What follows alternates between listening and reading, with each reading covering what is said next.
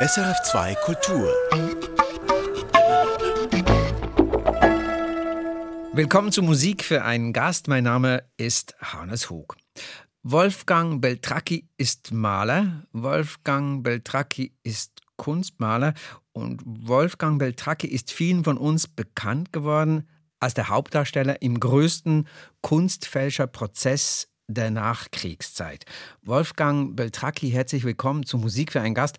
Was denkst du, muss ich kurz eine Klammer machen, du duzt alle Menschen und sagst, alle sollen mich duzen, darum sind wir jetzt per Du. Was würdest du von dir sagen, was du am ehesten bist von diesen Zuschreibungen, die ich da jetzt erwähnt habe? Ja, ich, ich, ich bin einfach viele. Mhm. Und das, was ich dann wirklich bin, das ist der Rest, der übrig bleibt. Von den vielen. Von den vielen der Rest. Okay, und was ist was könnte denn der Rest sein? Ja, was jetzt hier sitzt, ist der Rest, ne? Also ich kann vielleicht auch sagen, vor mir sitzt ein Mann mit einem Spitzbart, mit langen Haaren, mit einem Hut, den er jetzt ausgezogen hat, mit einem T-Shirt. Da steht drauf, to dream means to wake up. Also Ach, das wusste ich gar nicht. Dass das ah, ehrlich? Nee. Ah, das war keine Absicht. Nee, war keine Absicht. Ah. Das wusste ich gar nicht. Das steht da drauf? Ja. Ja, das passt doch. Ja, eben. Ja. Also äh, Träumen scheint für dich wichtig zu sein. Extrem. Ich, ich war jetzt gerade im Urlaub drei Wochen. Erste Mal seit langem. Und habe eigentlich nur eins gemacht in der Zeit. Im Schatten gelegen und geträumt. Und was denn, träumen? Ich träume mich in, in meine Bilder, in, in, diese, in diese Geschichten, in die Maler, in die vergangenen Zeiten. Ne? Ich bin eigentlich immer unterwegs wie so ein Zeitreisender.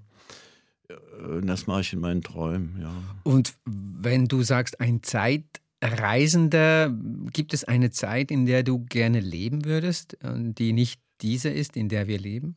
Also ich, ich könnte mir vorstellen, so das Beginn des 17. Jahrhunderts hätte mir sehr gut gefallen. Mhm auf jeden Fall. Man muss natürlich dann wissen, wo man dann da lebt, damit man nicht in die diversen Kriege gerät. Aber das hätte mir schon gefallen. Was, was macht es so attraktiv, das 17. Jahrhundert? Ja, das war einfach. Ich bin ja immer von der Malerei ausgegangen und, und ich war immer ein großer Fan der, der Malerei des frühen 17., der niederländischen Malerei jetzt mhm. mal speziell. Ne? Hat mir sehr Natürlich die Renaissance auch und all das. Aber die niederländische war mir näher, weil, weil ich habe meine Wurzeln halt in Niederlanden. Also deine Mutter ist gebürtig oder die Familie deiner Mutter kommt gebürtig aus ja. den Niederlanden ja. und du bist als Kind, habe ich gelesen, warst du eher geschwächelt, warst blass, musstest oft zur Kur nach ja, Den Haag zu deinen Tanten und bist mit ihr, mit einer Tante ins Museum gegangen, hast da eigentlich auch eben ein Bild aus genau dieser Zeit zum ersten Mal gesehen. Hendrik Averkamp, eine Schlittschuhszene. Ja, ne, Eisvergnügen. Ne? Eisvergnügen. Ja. Was, was ist da passiert? Was ist da geschehen? Ja, da habe ich das erste Mal eigentlich so eine kleine Reise gemacht in Bild. Ja. Ich wusste das ja auch nicht. Das war, ich habe dann eben diese Schlittschuhe gehört und die Kinder auf dem Eis und auch das erste, was ich wahrgenommen habe, war das Feuer von den Kaminen und, und die Kälte. Und letztlich hat mich das so fasziniert und so richtig reingesogen eigentlich. Meine Tanten haben mich dann irgendwann da weggerissen, wohl denke ich. Und beim Rausgehen aus dem Museum habe ich gedacht, deshalb gehen die Leute ins Museum. Das ist auch wirklich spannend, oder? War das denn auch dein erster Museumsbesuch? Ja, ja, eben, genau. Ich frage das auch, weil du in einem, in einem, kleinen, kleinen Dorf im Teutoburger Wald mhm. aufgewachsen bist. Also wie, wie, muss man sich das vorstellen? Ja, so eine Art kleiner Bauernhof alles unter einem Dach, Fachwerk, am, am Waldrand. Ne? Und äh, meine Mutter hat als Lehrerin gearbeitet auf einem Gutshof, so einem ganz großen Gutshof. Der gehörte den Droste-Hülshoffs damals schon. Und also, da ist vielen bekannt, Annette Droste-Hülshoff. Den gehörte ja. der Familie dieser Hof und da lebten einige Familien auf diesem großen Hof. Und da fuhr die immer mit dem Fahrrad hin und hat dann die Kinder unterrichtet. Und, und dafür kriegten wir immer unser Holz. Einmal im Jahr eine große Fuhre Holz. Das war wichtig. Und wir hatten ein paar Hühner und nachher auch mal ein Schwein. Und ja, Katzen. Aber es, es, klingt nach einem sehr einfachen, auch sehr. Sehr, sehr einfach. Und wir sind immer, also wir haben Fallobst gesammelt, immer für den Winter, für, für eingekochte Äpfel. Wir haben ganz viel Brombeeren, Himbeeren gepflückt für, für Konfitüre und sowas. Und Kartoffeln hatten wir ein paar. Du bist Jahrgang 51, ja. Äh, du bist das letzte von fünf Kindern, das ja. jüngste, dein ältester Bruder ist Jahrgang 28, also ja. das ist locker fast zwei Generationen schon, also könnte auch, ja. Das klingt jetzt in der Anmutung auch ein bisschen wie dieses holländische Beet. Äh, also ja, ja, es war nicht so weit weg und es sind doch 200 Jahre. Ja, wir waren noch eingeschneit da immer im Winter. Damals da lag manchmal zwei Meter Schnee. Ne? Und, im, und da mussten wir dann irgendwie klarkommen. Gab es damals Musik in deinem Leben? Nein, überhaupt nicht. Also gar nicht. Was ich kann mich gar nicht erinnern, dass wir überhaupt ein Radio hatten. Also, also Musik nicht. Nein. Musik habe ich erst kennengelernt, dann später, als ich wieder im, im Rheinland dann wohnte, da an der holländischen Grenze. Aachen? Im Selfkant, ja, nicht weit von Aachen. Mhm. Und da hatten wir dann Radio auch. Was hast du denn in dieser ganzen Zeit gemacht als Kind? Geträumt? Ja, nichts. Nichts. Ich habe vor der Dele, vom Delentor gesessen und habe geguckt, was da auf der Straße, also auf dem Weg, da war ja gar keine richtige Straße, passierte.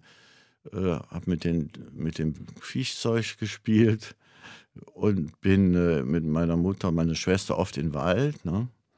und habe geguckt, was da so. Ich habe eigentlich, ich denke, ich habe mein, da mein Sehen gelernt, mein wirkliches Sehen weil ich eigentlich nichts anderes gemacht habe den ganzen Tag. Also du hast dich, ich stelle mir das so vor, ein bisschen wie aufgelöst, wie versunken. Ja, ich habe immer geträumt und ich habe auch nicht gesprochen die ersten Jahre, so gut wie gar nie.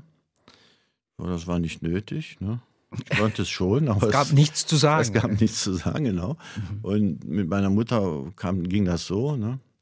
Also das Aufregendste, was eigentlich passierte, war manchmal, musste ich samstags ein Gänseei klauen gehen beim Nachbarbauern. Wir hatten keine Gänse. Und meine Mutter brauchte das, wenn die einen Kuchen backte, kam immer ein Gänseei rein, damit der schön goldgelb wurde. Ne? Und da hat man den Kleinsten geschickt. Ja, ja, genau. Unauf, wenn, unauffällig. Wenn man dich erwischt hätte, hätte man sofort gesagt, Ach, nein, der kann, die der kann nicht stehen. Gesagt. Nein, aber, aber es war ja auch schwierig, ein Gänseei zu klauen. Weswegen? Horgänse sind nicht ungefährlich. Die Aha. passen da schwer drauf auf. Und äh, wie hast du die überlistet? Ich weiß nicht mehr, aber auf jeden Fall habe ich es immer geschafft. ich würde gerne einen Song spielen, den du dir ja. ausgesucht hast. Und zwar ist er von The Creation. Der Titel ist Painterman, also der Maler. Und, ja. und der Text dreht sich darum, Painterman, Paint, wer will schon ein Maler sein? Ein ja. Maler. ja, aber das ist jetzt auch Zufall eigentlich, dass das, dass das diesen Text hat und, ja. und den Titel. Das eigentlich, das war die erste englische Liveband, die ich gesehen habe. Und ich war, glaube ich, so vielleicht 15, 16 Jahre alt, in der Stadthalle in Geilenkirchen, also in so einer kleinen Stadt in Deutschland. Und die sind da richtig abgegangen. Das war das erste Mal, dass ich sowas gesehen habe. Ich habe schon mal so die äh, Jungs aus der Provinz da gesehen, die Coverbands, so kleine gab es da auch. Ne? Aber das war schon so wirklich die erste original englische Band, die ich gesehen habe in meinem Leben. 50 Zuschauer.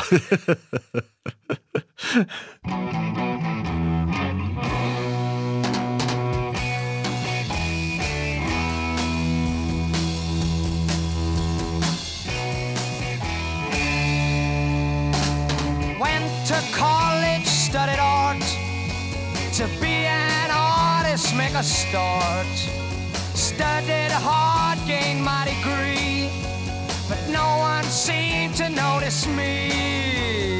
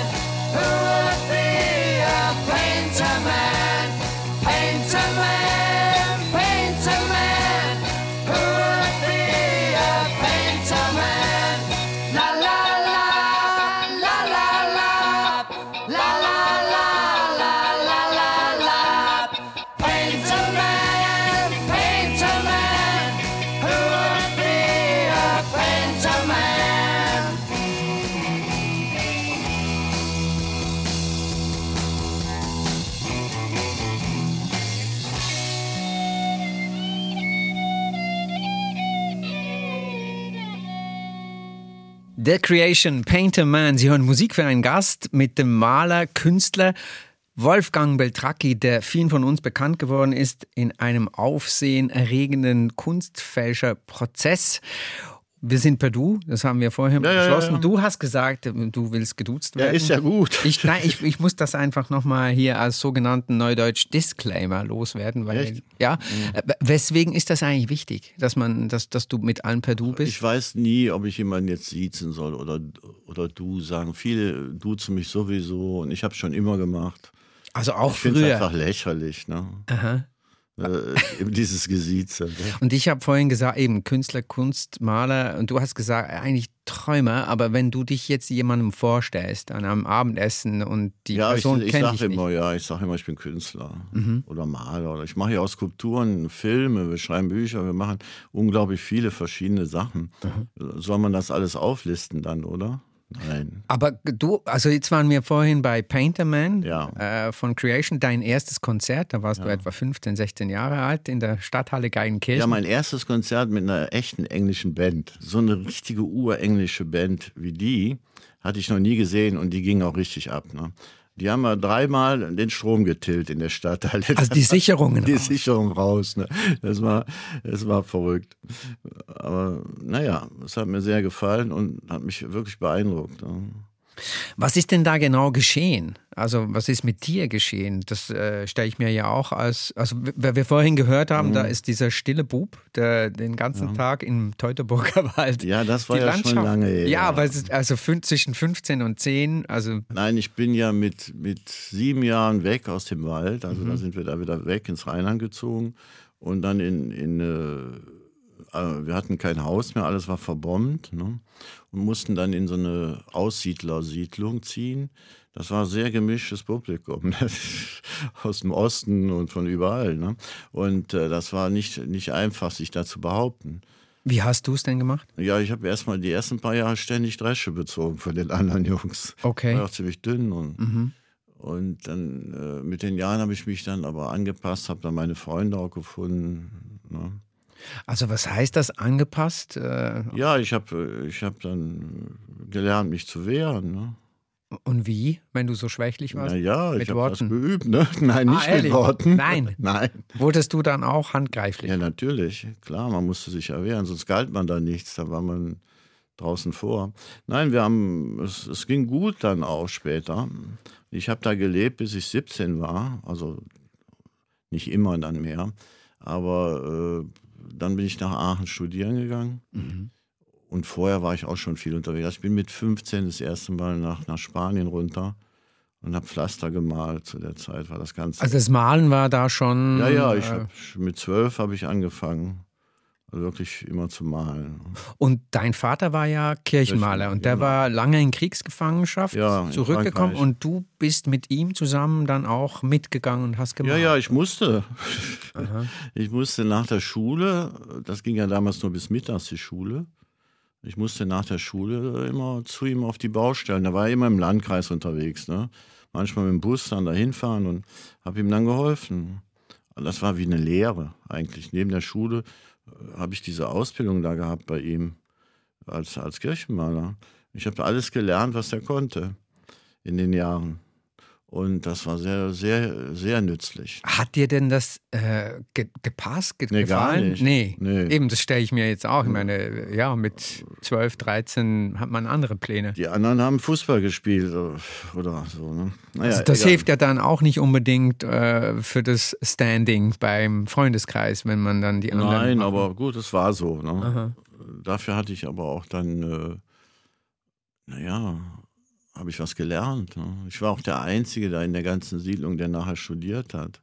Ah, okay. Also du hast dann Jungs. wirklich so einen Aufstieg geschafft. Ja, ja. Ja. Ich war der Einzige, der da rausgekommen ist überhaupt. Ne? Aber du, ich habe gelesen, du hast auch gekellnert in einem, Ja, in ja, einem mit Nachtclub 16. Und, und, und Das so. Stripball in, in Aachen, ja.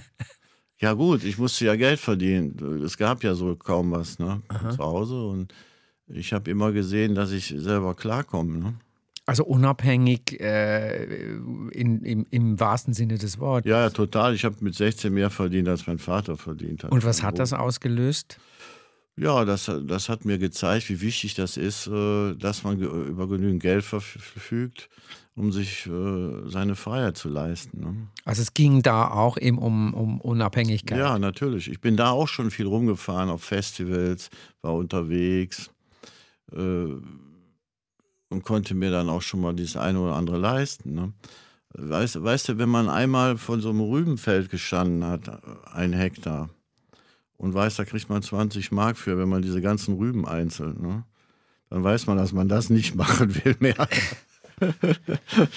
Also es, es, du wurdest dann auch erfinderisch, wenn man so will. Ja, aber sehr schnell. Ja, ich finde die Kombination wahnsinnig spannend, dieses, diese, dieses Bild äh, des Jungen, der sich in dieses 17. Jahrhundert träumt, dann diese karge Landschaft, die, die Kindheit und dann so diese, dieses eigentlich schon Arbeiten. Also eine Kindheit, wie wir heute von Kindheit reden, gab es offenbar ja nicht.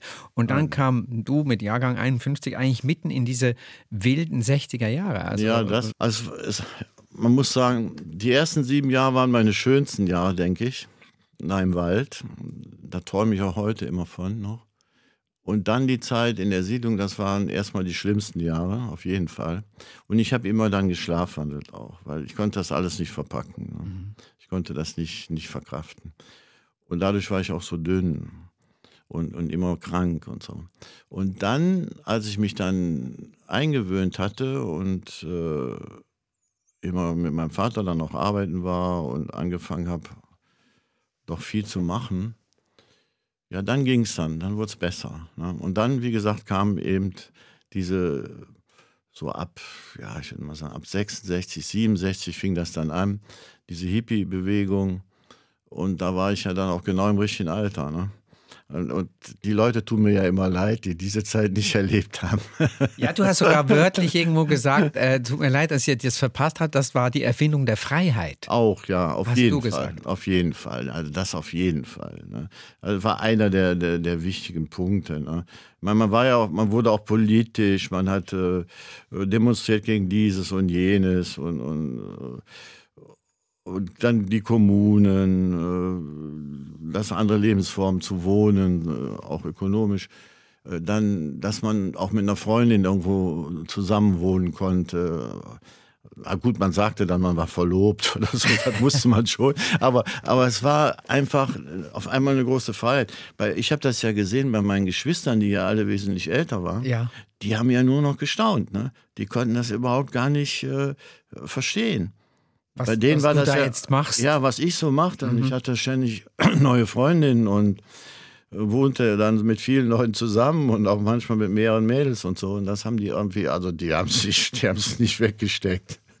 Die wilden 60er Jahre und da aus dieser Zeit stammt auch eigentlich schon fast eine Hymne äh, aus dieser Zeit. Es ist Jimi Hendrix mit Voodoo Child, die kurze Version. Ich schlage vor, wir hören sie uns an und sprechen im Nachgang darüber. Ja, gut, okay.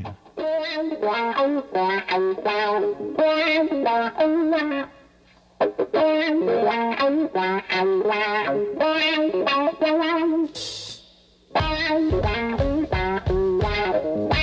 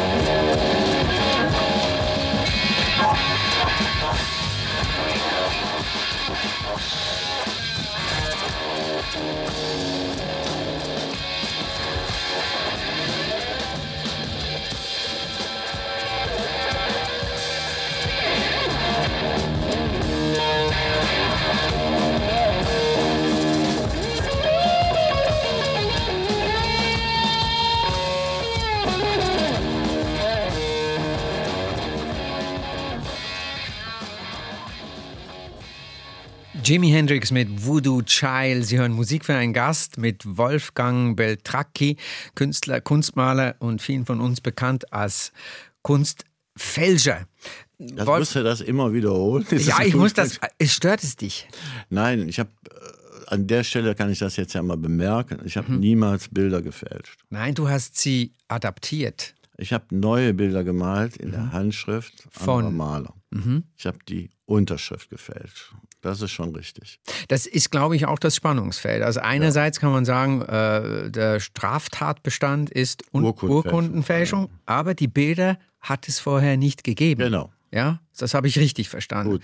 Hast du eigentlich dann die Geschichte weitergeschrieben, könnte man das so sagen? Also wenn wir jetzt wenn wir jetzt bei Jimi Hendrix sind, also wenn du jetzt keine Coverband machen würdest, sondern so Gitarre spielen könntest wie Jimi Hendrix Ja, das hätte Und- ich gerne und, gekonnt.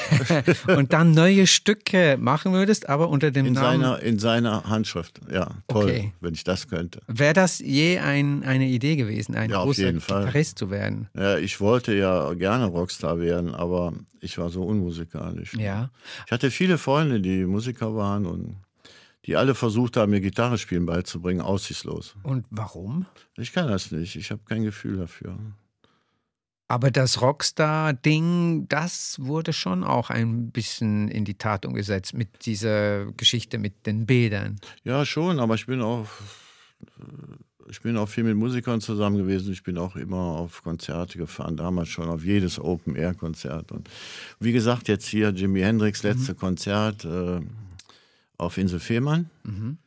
Ja, wer die Gnade nicht hatte, Gnade Gottes, das letzte Konzert von Jimi Hendrix zu sehen, der hat ja nun wirklich Pech gehabt. Also die Insel Fährmann in, in Deutschland der ist das Nordsee. in der Nordsee ist das letzte Jimi Hendrix Konzert definitiv überhaupt. sein letztes Konzert, ja. Ah, und du warst da. Ja, ja. Das, äh, ist das Ereignis im Nachhinein jetzt größer geworden, weil er danach. Ja, natürlich. Das war damals nicht jetzt so, das war eins von vielen, vielen äh, Festivals. Ich war auch nur an dem einen Tag da. Das ist, ich wollte eigentlich auch eben nur Jimi Hendrix sehen, vor allem. Weil Okay. ich den vorher live nicht gesehen hatte. Ja. Und äh, ich, ich war ja zu der Zeit auch, äh, lebte ich in Amsterdam. Aha. Ja. Ich weiß nicht, ob ich da schon aus Amsterdam wieder zurück war. Ich, ich kann mich nicht erinnern. Das Aber, hat der Donovan ja mal gesagt, wer über die 60er Jahre spricht und sich erinnern kann, der war nicht dabei. Ja, ja, so ungefähr, ja. Nein, ich habe äh, in Amsterdam auf diesen damaligen Hippiebooten ge gewohnt in dem Jahr und habe äh, so dreimal die Woche nachts äh, eine Psychedelic Light Show im Paradiso gemacht. Mit der alten Kirche. Ja, ja, das war natürlich irre, ne? Und also eine Psychedelic Light Show, was ja, muss ja, man sich ja, darüber... man muss sich vorstellen, große Projektoren, in denen die, die Dias mit, mit, mit Öl und Wasser gefüllt wurden, die dann anfingen zu kochen und dann mit der Pipette farbige Tuschen rein. Und es gab dann diese Bu- Bubble-Geschichten auf den Wänden. Und auch auf den Leuten, ne? auf den Bands. Das war irre, das hatte, hat noch keiner gesehen gehabt zu der Zeit. Die hatten nur so ein paar farbige Scheinwerfer, das war alles. Ne? Und, und, und wie bist toll. du denn da hingekommen? Ja, das hatte da, ich mir überlegt, das zu machen. Ne? Mein, mein Nachbar auf dem Schiff gegenüber, der, der war Dischjockey da. Und äh, mit dem habe ich mich öfters unterhalten, beim Rauchen so. Ne? Und dann, ja, da sind wir drauf gekommen, hat mich mal gefragt, was ich so mache. Dann habe ich gesagt, okay, das mache ich, probieren wir es mal aus. Ne? War toll. Ein Aber, großer Erfolg. ja, es war ein großer Erfolg, aber es war natürlich auch eine Szene, wo man unterging. Ne? Inwiefern? ja, mit den ganzen Drogen und, und äh, da- das Umfeld war schon herbe. Ne? Was hat dich denn da gerettet oder bewahrt davor, dass es gefährlicher geworden Ich bin wäre? irgendwann einfach gegangen. Als ich gemerkt habe, das geht nicht mehr, bin ich wieder zurückgegangen nach Aachen.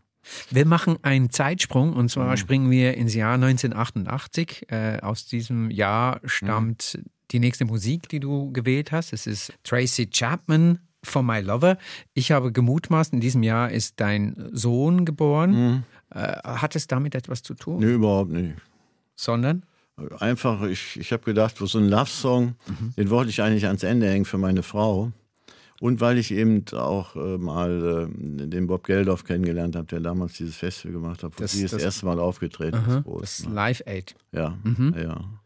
Und ich, ich irgendwie, ich weiß nicht, um die ist so ruhig geworden, das fand ich immer schade eigentlich.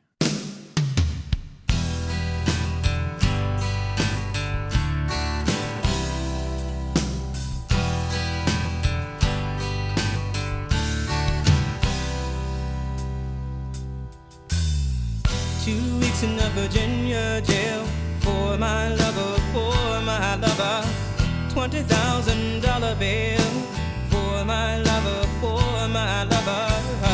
And everybody thinks I'm the fool. They don't get any love from you. Things we won't do for love if I had to. Risk my life so I could have you. You, you, you, you, you, you, you, you, you. You. Every day I'm psychoanalyzed for my lover, for my lover. Choke me up and I tell him lies for my lover, for my lover. Everybody thinks I'm the fool they don't get any love from you. Things we won't do for love. Climb a mountain if I had to. Risk my life so I could have you. You, you, you, you, you, you, you, you, you. Follow my heart, leave my head to ponder. Deep in this love, no man can shake. Follow my heart, leave my mind to wonder. Is this love worth sacrifices I made? Two weeks in a Virginia jail for my lover, for my lover. Twenty thousand dollar bill for my lover, for my lover. Every day I'm psychoanalyzed for my lover, for my lover. Told me up and I tell him lies for my lover, for my lover. Everybody thinks I'm the fool. They don't get any love from you. Things we won't do for love. Climb a mountain if I had to. Risk my life so I could have you.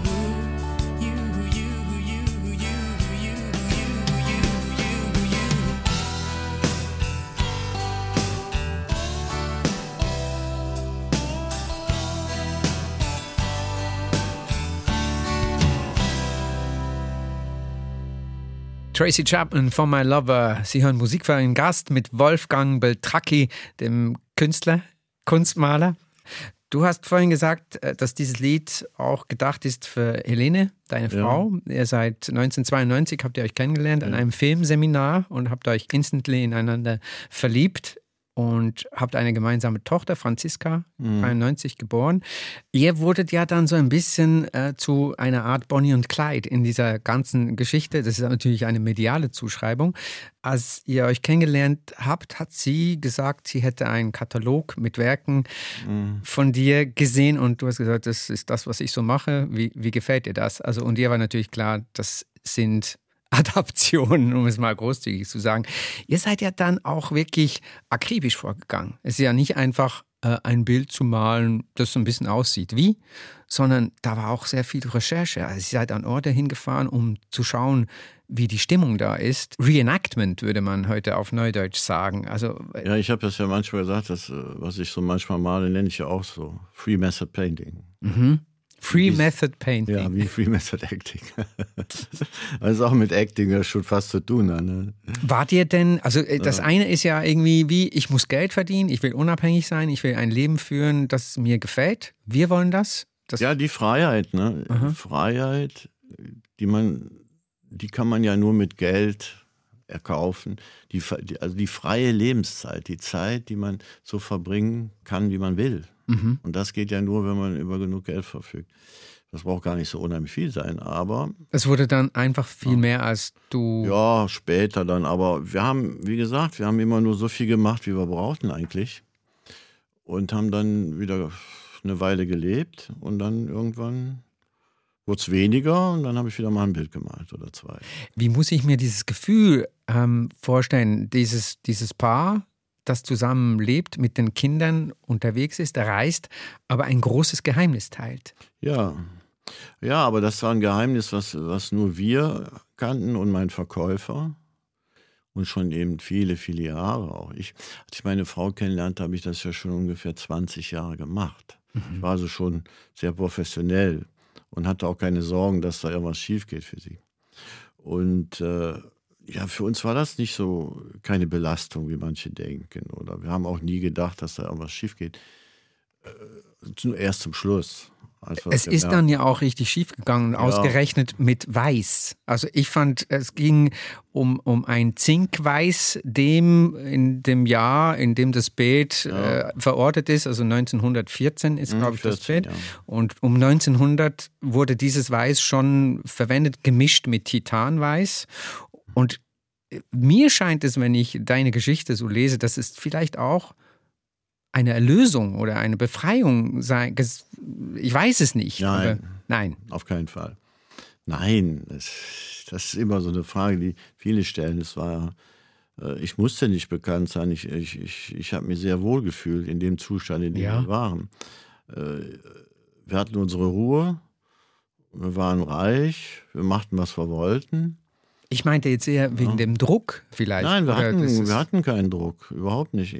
Also den hätten wir gehabt, wenn ich jetzt sehr viel gemacht hätte. Mhm. Aber so nicht, ne? wirklich nicht. Wir waren da sehr gelassen und, und wir haben einfach toll gelebt. Ne?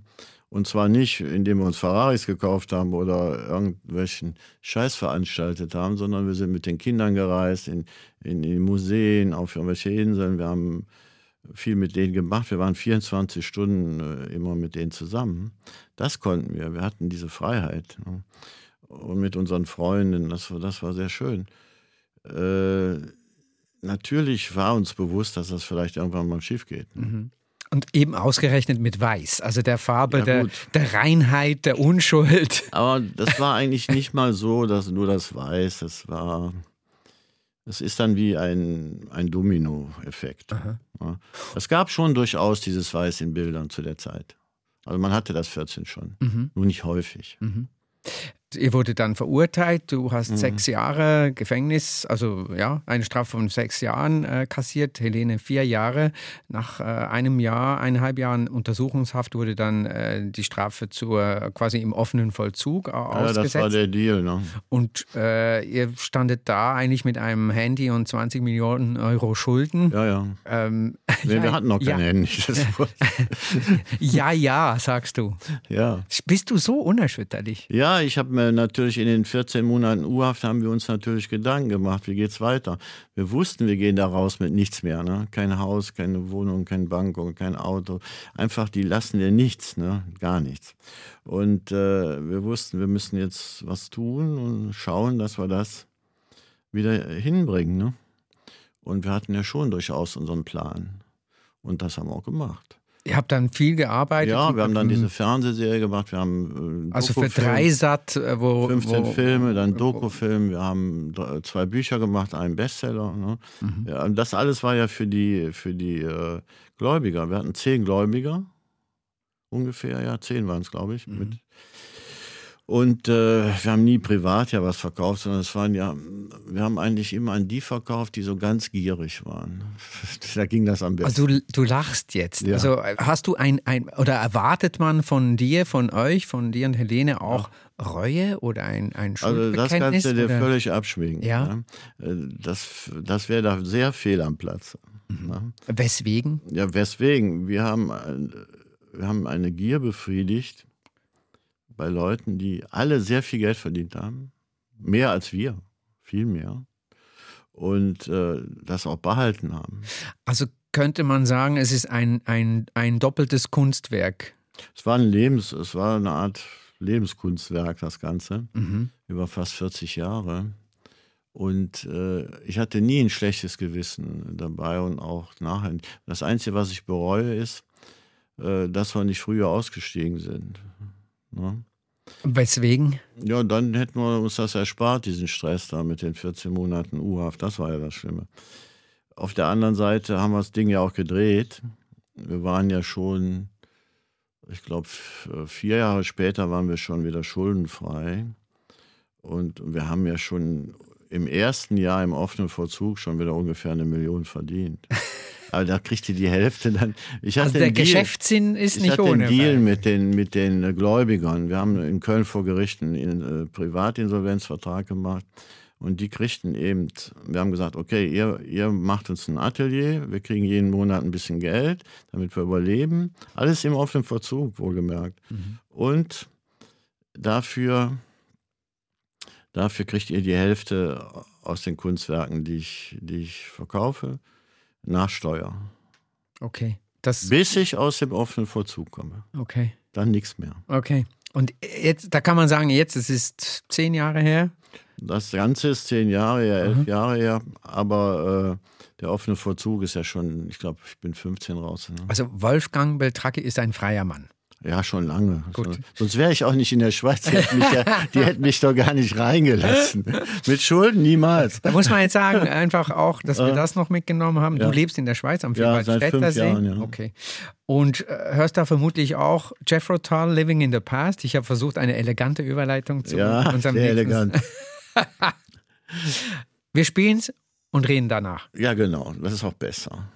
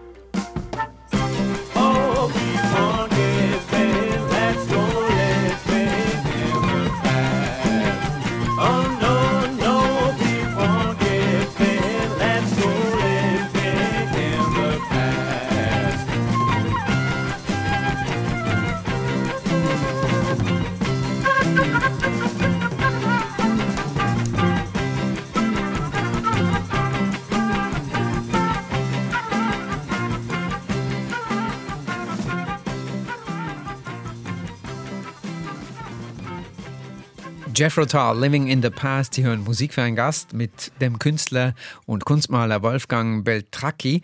Äh, Wolfgang, was ist dieses Lied Living in the Past? Die andere Zeit. Ja, also erstmal ist es äh, eben diese Hippie-Zeit, ne? klar, wo dieses Stück geschrieben wurde und, und oder kurz danach. Und dann ist es natürlich für mich auch im, im übertragenen Sinne mein Leben. Ich, ich habe eben immer in der Vergangenheit gelebt, in meinen Träumen, in meinen Recherchen, wenn ich male. Ich denke, ich verliere mich auch viel in der Zeit. Ne? Man kann mich nicht alleine irgendwo hinschicken, so in der Stadt oder so. Das ist gefährlich bei mir. Ich verliere mich.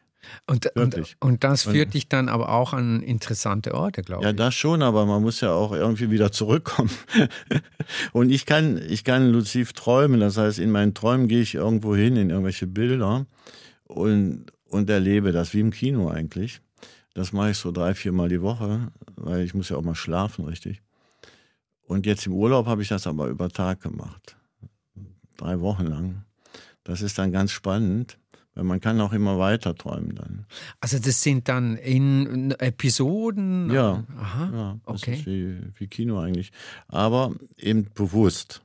Ich weiß, dass ich träume, aber ich kann es auch, ich kann es auch, äh, Und wo gehen diese Bilder dann hin? Kommen die auf eine Leinwand? Oder? ja, manchmal, manchmal durchaus. Aber meistens sind es schon Bilder, die ich schon gemalt habe, Ah. wo ich nochmal hingehe. Und steigst du dann da ein? Du musst dir das so vorstellen. Du Malst ein Bild, wo zwei oder drei Maler in Südfrankreich, sagen wir mal in La Ciotat, 1910, 12, nee, 1905 war das, äh, fauvistische Bilder gemalt haben. Braque und Dufy zum Beispiel und Fries. Äh, Wenn ich da hingehe, dann weiß ich, da haben die gestanden, genau an der Stelle und haben das gemalt. Und zu der Zeit gab es hier auch genau das, nur vielleicht zwei, drei Häuser, die jetzt da stehen, muss man sich weg, wegdenken. Und alles andere war eigentlich genauso. Nur hatten die vielleicht zwei Esel dabei und noch ein paar Mädels und die haben da immer gefeiert. Die haben ja dann da, weiß ich, einen Monat, zwei gemalt und haben nur ein paar Bildchen gemalt. Die haben also auf sich viel Spaß gemacht, auf jeden Fall. ja, und da gehe ich hin Okay. um das nachzu, nachzuvollziehen. Und ich bin eigentlich dann der dritte Maler oder der vierte. Du kommst dann wie ein Zeitreisender zurück in die Ja. Zeit, in das Gemälde mit diesen Leuten. Genau. Und ich auch? lerne die kennen, ich bin dann da und komme dann wieder zurück. Mhm. Und ich bin eigentlich dann immer das Anhängsel dann noch. Oder wie so ein Scout kann man das auch sehen. Und was sagen die zu dir? Sprechen die mit dir? Äh, nein, die sprechen natürlich nicht, aber ich schon. es, ist, es, ist, es ist manchmal ganz witzig dann auch. Und naja, ich lerne dann sehr viel über die Zeit und was die Leute machen. Ich könnte das also jetzt ganz genau zum Beispiel aufschreiben, was die dann da gemacht haben. Außer malen. Jetzt haben wir Living in the Past. Mhm. Ähm, du bist 71. Wie sieht denn die Zukunft aus? Also ich möchte mit, mit einem Zitat von dir beginnen, nämlich hast du irgendwo gesagt, mit 80 fange ich an, Opium zu rauchen, um den Kick wieder zu spüren. Es ging um das Malen. Also Ja. die, die Recherche scheint mir ist befriedigender als das Malen. Das Malen ist Arbeit, Arbeit, Arbeit. Ja, natürlich ist das Malen auch Arbeit, das ist richtig. Ne? Aber da ich ja immer wieder anders male und nie gleiche Bilder, ist es schon auch noch, macht Spaß schon. Ne? Und, aber es ist wirklich Arbeit, das stimmt. Ich mache das sieben Tage die Woche und, es macht mir immer noch Spaß. Aber mit 80 Opium zu rauchen, das kann man jedem empfehlen, abends vorm Schlafen. Es nimmt dir den Schmerz und gibt dir schöne Träume. Aber eben, es gibt dann auch Schlaf. Also es gibt Ja, schon auch gibt eine dann- Erholung. Ja, das gibt da eine wirkliche Erholung, weil man schöne Träume hat und auch keine Schmerzen. Mit 80 hat man Sicherheit, mit Sicherheit eine Menge Schmerzen. Du malst nach wie vor viel. Offenbar äh, seid ihr beide viel mehr am Arbeiten als zu der Zeit, äh, als die, Als früher, ja. als, als, als die Bilder in der Ja. Handschrift von und nicht Stil, sondern in der Handschrift Mhm. von. Ähm, du hast aktuell letztes Jahr Salvator Mundi, ein Bild, das Leonardo da Vinci zugeschrieben wird, um 1500, aber man weiß nicht ganz genau, ist es von ihm. Nein, nein, niemals. Never. Ähm, gut, es wäre jetzt nochmal eine andere Sendung, aber ja, dieses Bild zeigt Jesus und du hast es in verschiedenen Handschriften gemalt, Ja. also von Andy Warhol bis. Und diese Bilder gehen weg wie warme Semmeln. Ja, das waren NFTs. Ne? Das sind NFTs, also Non-Fungible Tokens. Ja. Die werden, also es sind eine Blockchain-basierte Technologie. Ja. Man kauft sich dann ein Zertifikat, dass man die Besitzerin, der Besitzer ist des Bildes Ein Code quasi. und ne? einen Code und kriegt dann eine Datei, die man sich ausdrucken kann und an die Ja. Wand hängen. Ja. Also die Zukunft ist auch bei Wolfgang Beltracchi äh, oder bereits die Gegenwart auch digital. Ja, äh, diese ja. Mhm. Diese ja. Aber das, äh, das habe ich gemacht im letzten Jahr mal, weil es mich auch sehr interessiert hat. Was hat dich denn daran interessiert? Ja, diese, diese, dieser Einstieg, erstmal diese Möglichkeiten, diese Menge und das weltweit zu verbreiten, das war toll. Und dass das jeder eigentlich machen kann, jeder Künstler kann das machen und er braucht, er braucht keine Galerie. Er braucht nicht den, diesen Kunstmarkt dafür. Ne? Das, das ist ja schon toll. Ne? Und man kann das also auch selber managen. Und, und das hat mich wirklich interessiert. Also es ging dir eigentlich um Kontrolle. Ja, auch um, um Kontrolle ging es mir und natürlich auch möglichst viele junge Leute zu erreichen. Das, das ist ja ein Markt, der spielt sich ab so eigentlich fast nur bis 30. Ne? Die sind alle jünger. Und ich habe dann gechattet manchmal mit Leuten aus der ganzen Welt, ne? immer mal so eine Stunde. Das war irre.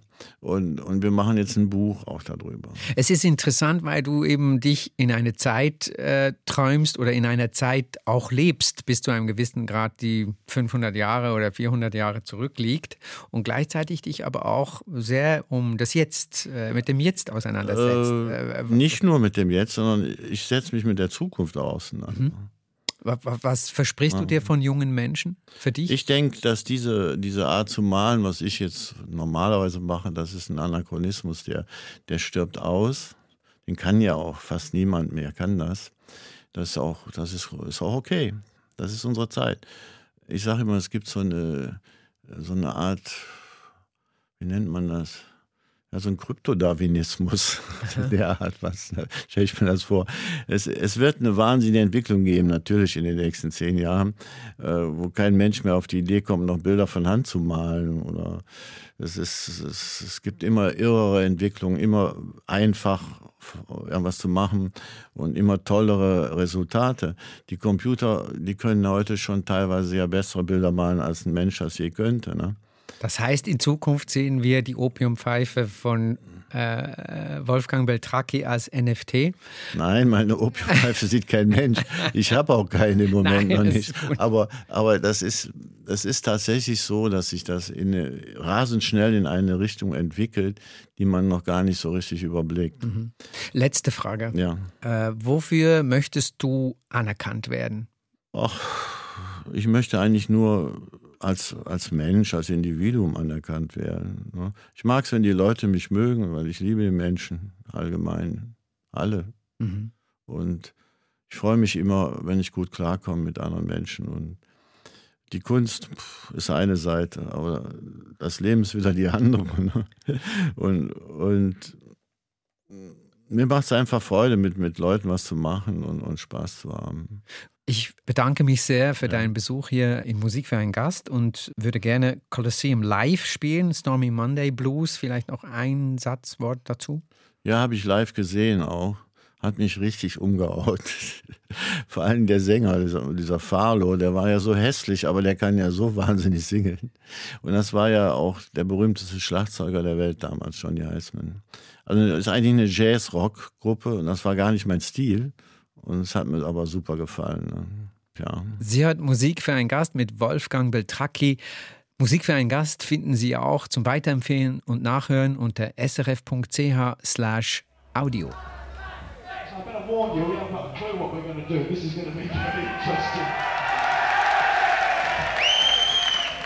I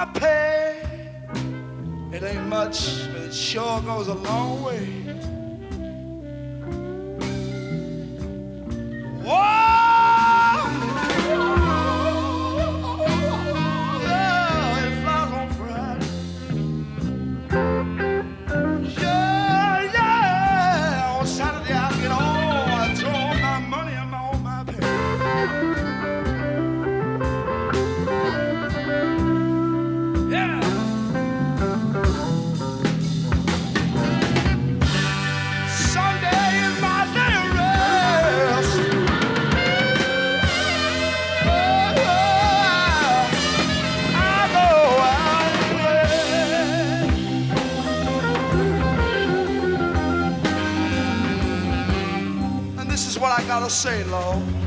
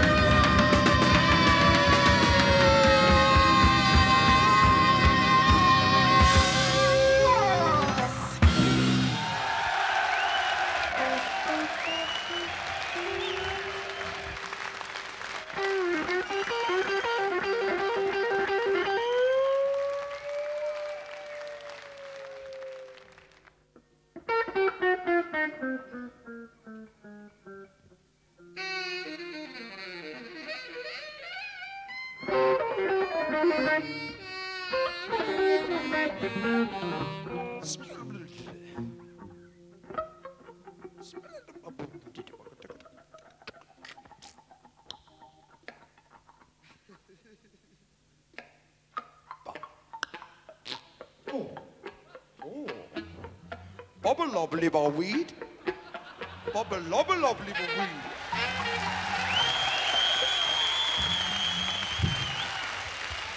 You.